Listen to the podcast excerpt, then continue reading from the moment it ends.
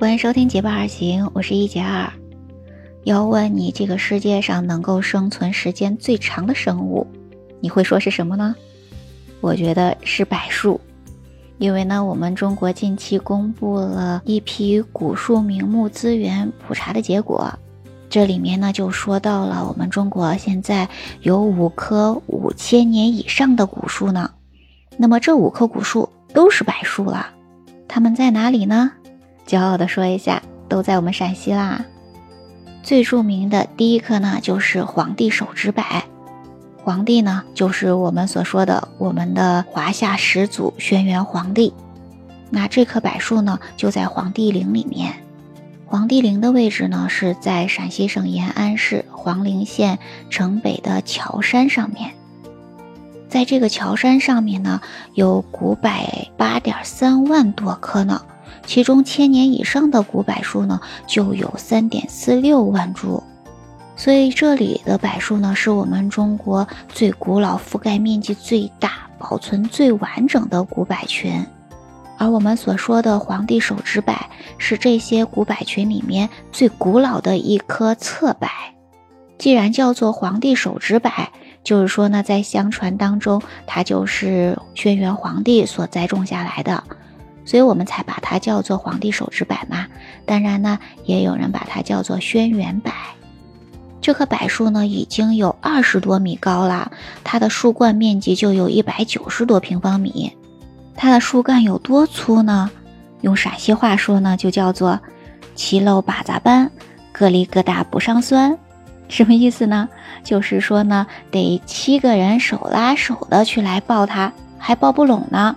还必须要有八杂半才能把它量完，当然这里面呢还有一些柏树上面那些疙里疙瘩的都不算上呢，所以你想想看它有多粗啊！那这一棵柏树呢，就是一个特级的保护古树了，被称为是世界柏树之父。第二棵呢叫做宝生柏，它也是在黄帝陵里面的。但是呢，这棵宝生柏它是不在景区的旅游中轴线上，所以呢，呃，我们知道它的是比较少的。宝生柏是在轩辕庙西前院祭祀文化展示和书画展示之间，它比那个皇帝手指柏稍微矮一点，它有十五点五米高。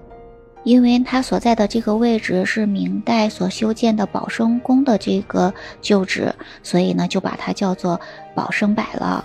之前呢这个宝生宫发生了火灾，那么这个宝生柏呢可以说呢是宝生宫火灾之后的唯一的幸存者和见证者了。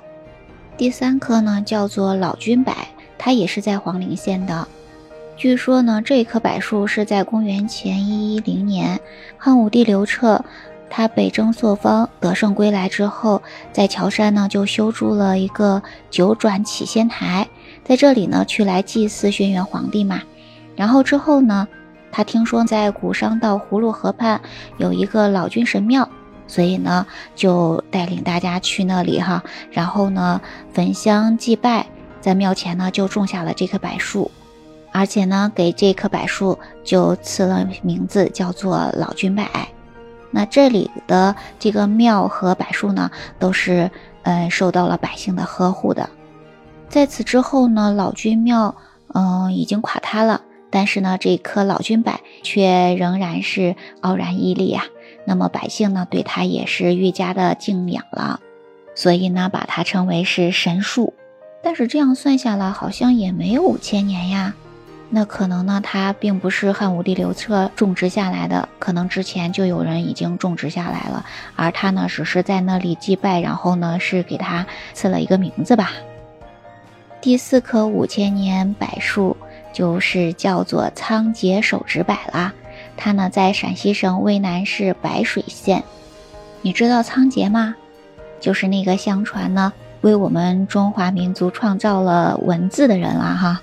据说呢，他创造出文字的时候呢，是惊天地泣鬼神的，所以呢，文字对我们来讲呢是非常非常重要的了哈。所以仓颉呢，也是我们后代人非常敬仰的这样一个神的存在了哈。据说呢，这棵古柏树就是仓颉在去世之前为自己选择墓地的时候，亲手呢种植上了这棵柏树，而且呢，在这棵柏树上还做了记号，所以呢，有学者就把它叫做文化之源了。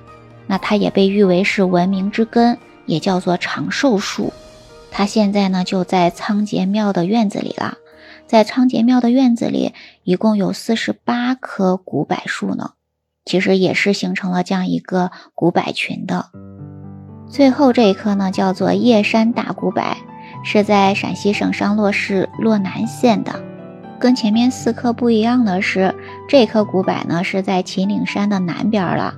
在洛南县叶山的脚下，这棵古柏呢也被称为是秦岭古柏王，是洛南八大景观之一呢。